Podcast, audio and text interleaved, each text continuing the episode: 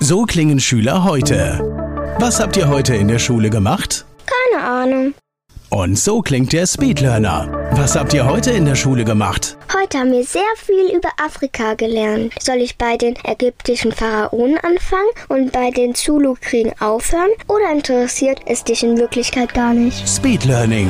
Für bessere Noten. Wie wir vom Hoffnungslerner zum Speedlearner werden. Jetzt überall im Buchhandel. Speedlearning. Speedlearning, die Erfolgstechniken für dein Business. Mein Name ist Sven Frank und heute geht es um den vierten Punkt auf der Körperliste, den wir mit den Grundlagen wirksamer Rhetorik verknüpft haben. Es geht um das Gesäß. Nun, oftmals dreht sich im Leben viel um dieses wunderbare Körperteil und heute verknüpfen wir das mit der Kleidung und der richtigen äußeren Erscheinung im Rahmen eines Gespräches oder vor allem im Rahmen einer Präsentation, eines Vortrags oder einer Rede. Bringen wir die Sache auf den Punkt, die Kleidung muss dem Publikum entsprechend gewählt werden. Es ist sicherlich ein Unterschied, ob ich vor einer Gruppe von Fitnesstrainern einen Vortrag halte oder vor einer Gruppe von Investmentbankern. Dennoch gibt es ein paar allgemeine Regeln, die für die Kleidung und für das Auftreten wichtig sind, vor allem wenn du mit deiner Rede dein Publikum überzeugen möchtest. Im Business schaut man als erstes auf deine Schuhe. Wenn deine Schuhe verdreckt oder sogar löchrig sind, also irgendwelche abgewetzten Sohlen haben oder nicht regulierbare Schrammen im Leder, dann wirst du als nicht zuverlässig und nicht kompetent eingestuft. Warum ist das so? Wenn du einen Anzug trägst, dann kannst du diesen Anzug in die Reinigung bringen. Wenn du dir eine Hose oder ein Hemd und ein Jackett holst oder ein Kostüm, dann kannst du das alles entsprechend waschen, reinigen und so etwas wird auch öfter gekauft und in Kombination öfter im Kleiderschrank vorgehalten.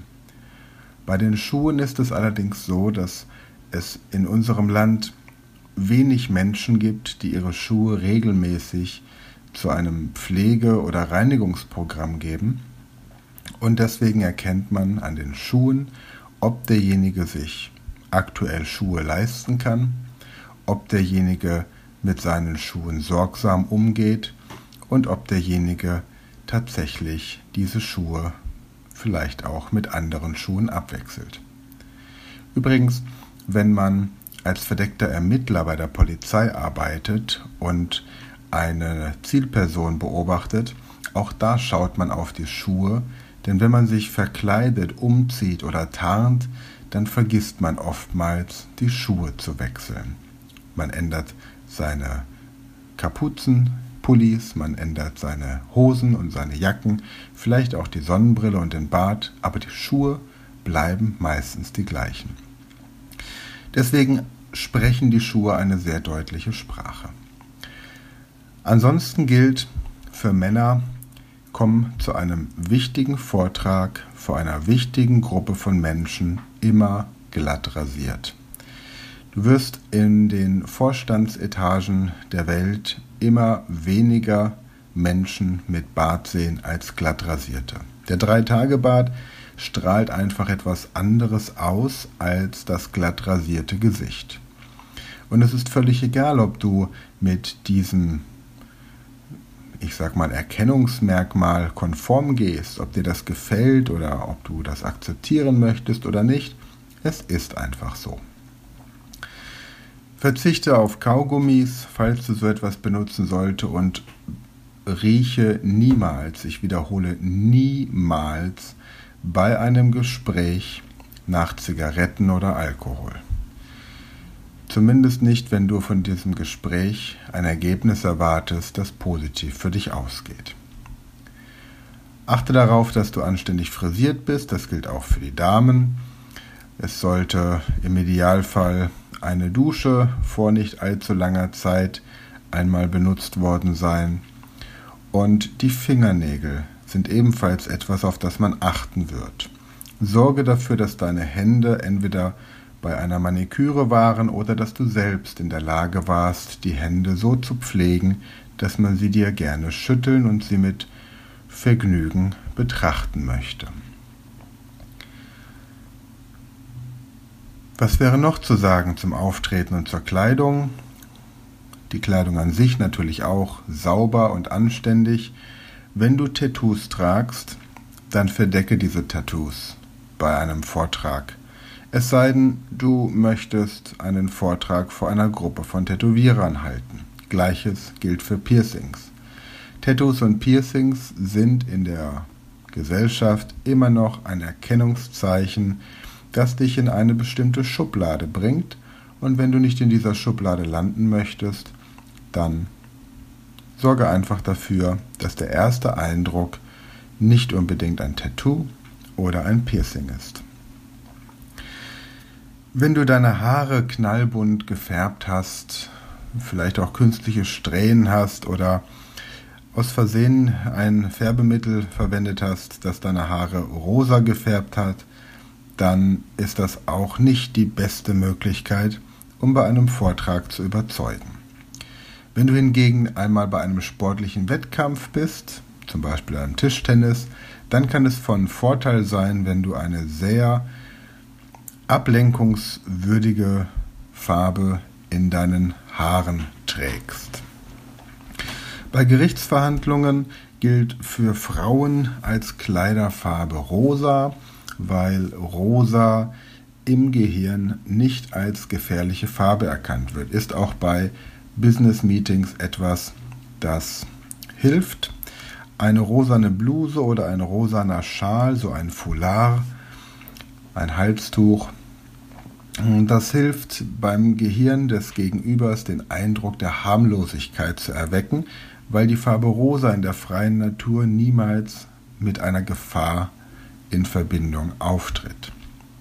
Für die Männer gilt das auch, wenn man ein rosanes Hemd trägt, dass man als harmloser angesehen wird. In manchen Gegenden Deutschland wird man auch einer bestimmten Szene zugeordnet.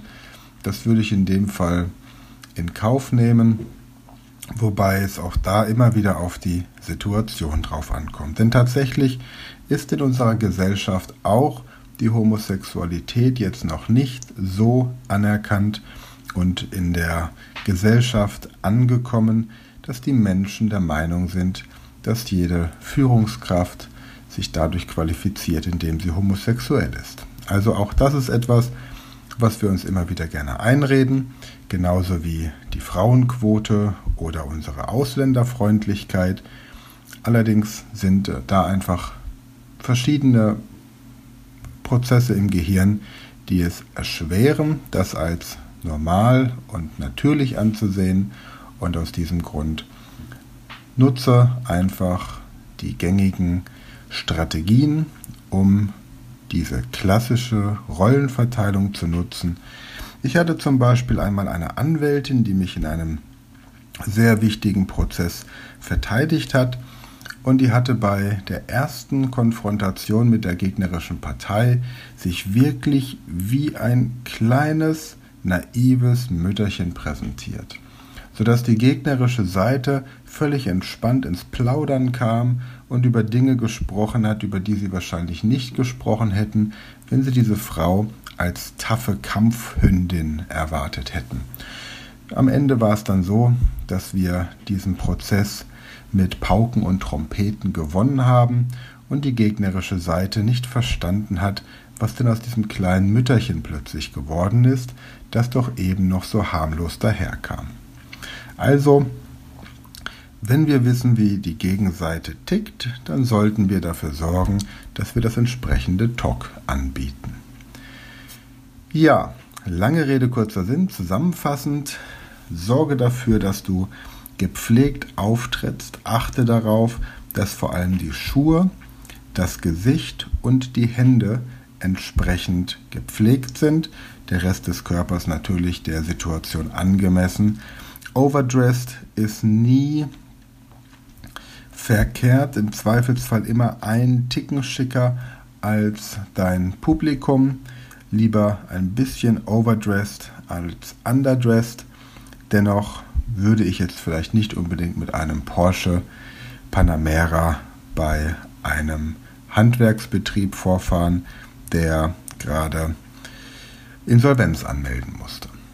Also, in diesem Fall schau einfach, was für dich passt und manchmal ist so eine kleine Verkleidung sinnvoll, um ein Ziel zu erreichen. Kleider machen Leute und aus diesem Grund sprich einfach die Sprache deines Publikums, deines Ansprechpartners und sorge vor allem dafür, dass die Kleidung als Kommunikationsmittel, die Körperpflege als Kommunikationsmittel und markante Körperzeichen wie Tattoos, Piercings, Frisur, Haarfärbung etc.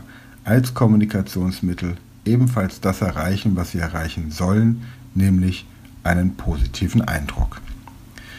Ich danke dir auch wieder heute fürs Zuhören, freue mich, wenn wir uns in der nächsten Folge wieder hören. Da geht es um die Aktivierung des Parasympathikus und wie du mit der Bauchatmung das Lampenfieber, Nervosität und Ängste überwindest bei einer Rede oder bei einem wichtigen Gespräch.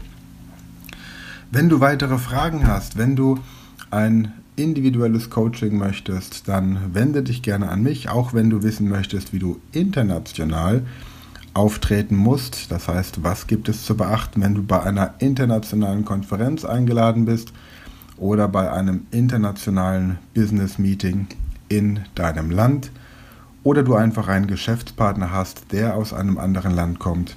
Vielleicht aus den Arabischen Emiraten oder aus China oder woher auch immer, dann kontaktiere mich gerne und du findest mich wie immer unter speedlearning.academy. Ansonsten freue ich mich, wenn du mein Buch kaufst. Speed Learning, die Erfolgstechniken, gibt es bei Amazon oder bei Ketes kleinen Bucher, Bücherladen und ansonsten auch in jeder Buchhandlung, die Bücher verkauft. Und wenn du möchtest, und auf Facebook bist, komm gerne in meine Facebook-Gruppe Speed Learning die Erfolgstechniken. Da gibt es immer mal auch ein paar Buchgeschenke von mir und ein paar Insider-Tipps. Ansonsten für alle, die schon bei mir Kunden waren im Einzelcoaching, gibt es die Gruppe Speed Learning die Erfolgstechniken auch auf Xing. Also ich bin auch in den sozialen Netzwerken vernetzt, wenn dort auch nicht so aktiv, wie es Menschen tun, die zu viel Zeit haben. In diesem Sinne, hab eine gute Zeit, freue mich auf unser erstes persönliches Treffen in der Realität und bis dahin freue ich mich auf eine Nachricht über das Kontaktformular, gerne auch über Feedbacks und 5-Sterne-Bewertungen. Wenn du Vorschläge hast, Wünsche, was du in diesem Podcast noch hören möchtest, dann gerne auch per Kontaktformular unter speedlearning.academy. Bis dahin, gute Zeit. Das war eine neue Folge der Speed Learning Podcast Show. Hast du gemerkt, wie spannend und hilfreich die Tipps waren? Und möchtest du deine Lernprobleme in den Griff bekommen, um dein Wissen nachhaltig zu festigen? Dann melde dich jetzt für unser kostenloses einstündiges Training vom Nichtskönner zum Superhirn, der Weg zum Lernerfolg in sieben einfachen Schritten an. Klicke jetzt auf den Link in der Podcast-Beschreibung und sichere dir deinen Platz im kostenlosen Training.